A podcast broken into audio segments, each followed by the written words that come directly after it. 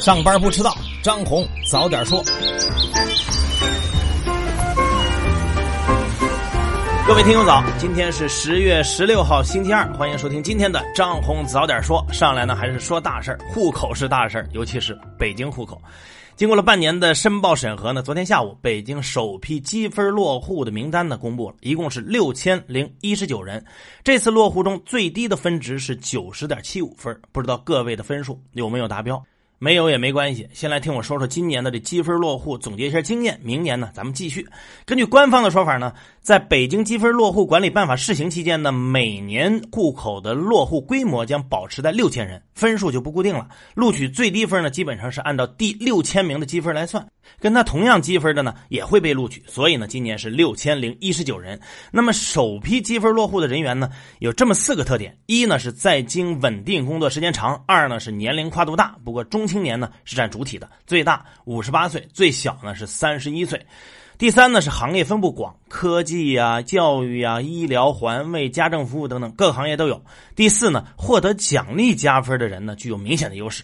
不知道各位听完了心里是不是有个底啊？如果打算继续申请的话，明年的申报工作呢，预计将在五月份进行。那如果你获得了落户的资格呢，除了要填一些表以外呢，还要去提交一份呢现在户籍所在地的公安机关出具的无刑事犯罪记录证明。其实我一直搞不懂为什么个人要开这个证明，公安机关联网难道比房地产还难吗？再来说几个绿色的数字啊！随着上周全球股市的大跌，A 股融资融券的数据呢非常惨淡。在上周五呢，A 股的融资融券余额较前一交易日骤降了一百二十五点四七亿元，达到了八千零二点一三亿元，创下了近四年的新低。而在昨天呢，沪深两市也是跌破了两千六百点的关口，报收于两千五百六十八点一零点，跌幅是百分之一点四九。这可是在证监会主席刘士余刚刚和股民座谈完的第二天，股市呢很不给面，全面飘绿。很多股民说：“难道刘主席说的春天是颜色？春风又绿江南岸？”不过说到冷呢，这几天的天气呢逐渐转冷，今年京津冀的雾霾呢也是如约而至。不过好在本次的持续时间不长，大概今天午后自北向南的空气呢逐渐会改善这个空气。来看下一条。昨天呢，中央纪委国家监察委呢公布了对华融原党委书记、原董事长赖小民的处理结果，开除党籍和公职。这是中央纪委和国家监察委合署办公之后正式办理的第一个金融大案，也是新中国成立以来的第一大金融腐败案。到底多腐败呢？我们可以从官方的这个描述中啊再听一下，每次听这个都特过瘾。大概这么说的：赖小民身为党员领导干部，却擅权妄为、腐化堕落、道德败坏、生活奢靡，严重违反党的纪律，构成职务违法，并涉嫌犯罪，并在党的十八大后不收敛、不收手，毫无顾忌、不知敬畏、变本加厉，政治问题和经济问题相互交织，群众反应特别强烈，腐败问题特别严重，性质特别恶劣，应给予严肃处理。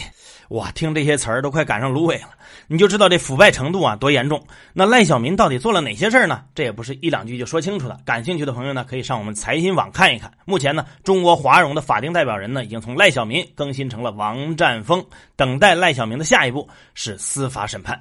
接下来再说另一个央企中铁总，中国铁路总公司。目前呢，中铁总呢正以保障质量和安全为由，争夺着民资控股的高铁杭温铁路的部分建设权，但遭到了浙江省政府和控股股东百盛联合集团的反对。不过在这场博弈当中呢，虽然浙江省各级政府和百盛联合集团总计占股份是百分之八十五，但却处于下风，因为不敢惹急了这中铁总。因为有关铁路项目的报告呢，需要他们批复同意；项目竣工验收和全国路网接轨等等事务呢，也要依赖中铁总。如果闹得不愉快的话，那项目进度呢肯定会受到影响。而且呢，从二零一五年至今，中铁总呢已经多次和地方政府及民资争夺非控股的铁路建设权。虽然有的呢没成功，但在去年，中铁总呢以工程总承包的方式争夺到了首条不是他们控股的高铁建设权。中铁总的这种行为呢，也引发了各地政府的强烈不满。有关人士就表示，中铁总的强势已经严重影响到了地方铁路投融资的改革进程。所以，对照一下最近国企民企的讨论，看这事儿呢更有意思。接来说一个国际的消息，和中国呢也有关系。最近呢，巴基斯坦正式提出，希望国际货币基金组织能提供紧急的贷款来应对当前的经济困难，就出危机了。有媒体呢就认为，这个球员呢和中巴经济走廊债务有关，这个经济走廊债务呢是债务陷阱。中国外交部发言人对此严肃的回应说，从巴基斯坦政府公布的债务结构来看。走廊债务在债务构成当中占比很低，不是造成巴基斯坦财务困难的原因。有关举措不应该影响中巴正常的双边合作。巴铁有危机了，怎么办？再来说说比特币啊，这边呢全球股市低迷，数字货币却突然发力。昨天午后呢，已经进入熊市的数字货币市场呢，突然出现了普遍上涨。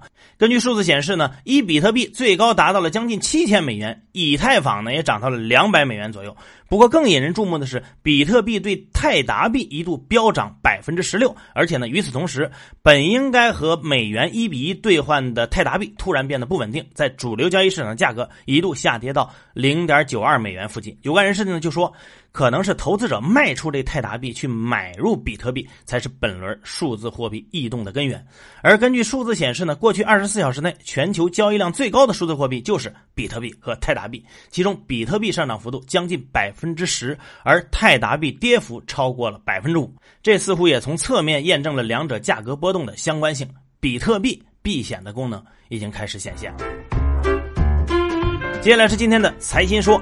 国内租赁市场未来的发展如何？贝壳研究院院长、贝壳找房首席经济学家杨宪岭认为，租金上涨是必然的，这是市场关系调整的结果。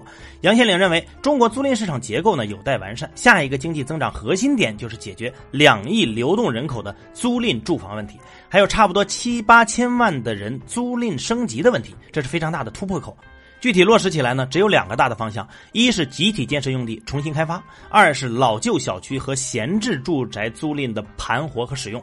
要想改善租赁市场呢，既要推动市场化、机构化，还要考虑到收入非常低的流动人口无力负担正常房租的现实，推动集体建设用地，建立起完善的住房制度。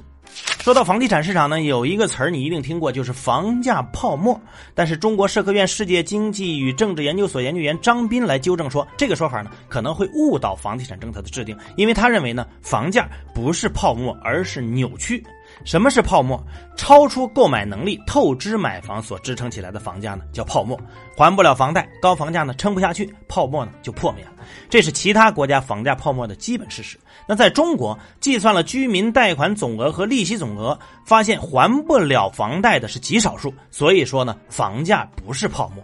分析房价高的原因，发现并非透支买房，而在于金融市场发育不健全，以及土地供应、公共管理和服务滞后等一系列的扭曲。张斌提醒说，房价扭曲比房价泡沫更可怕，因为泡沫呢会很快破，扭曲呢却由于成因复杂，持续时间更长。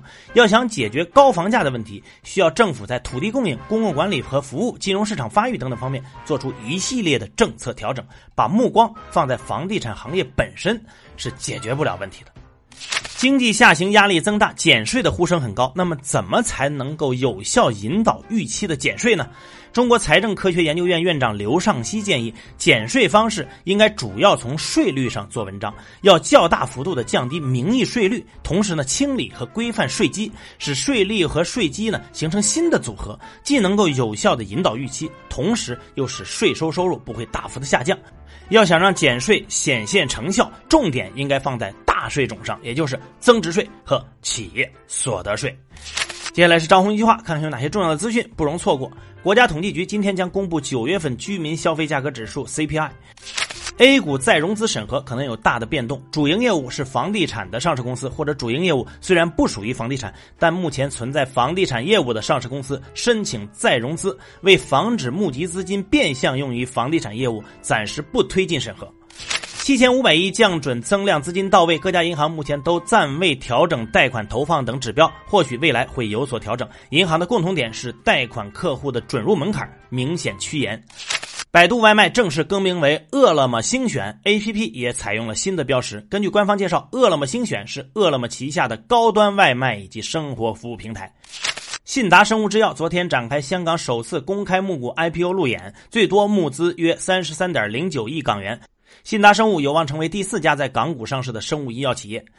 自如发布声明称，有自如客反映租住房间内发现针孔摄像头，对此呢，公司安全中心第一时间成立工作组，配合警方对此事进行立案侦查。目前事件呢还在进一步调查中。广州女律师孙世华被强制脱衣检查案还在发酵，孙世华的委托人李小珍被传唤超过二十四小时，目前已被监视居住，现场的两位目击者也都被拘留。在二零一六年中央环保督察要求清退违规项目后，江苏镇江长江豚类保护区反而加大了开发力度。生态环境部有关负责人约谈了江苏镇江市市长。最后来看国际资本市场，美国三大股指呢周一走势震荡，最终呢全部收跌。道琼斯指数下跌百分之零点二二，报收于两万五千二百八十四点七六点。以上消息来自于我们财新网、还有新华社和三大证券报。各位安心上班，好好挣钱，不管它春天远不远。咱们明天见。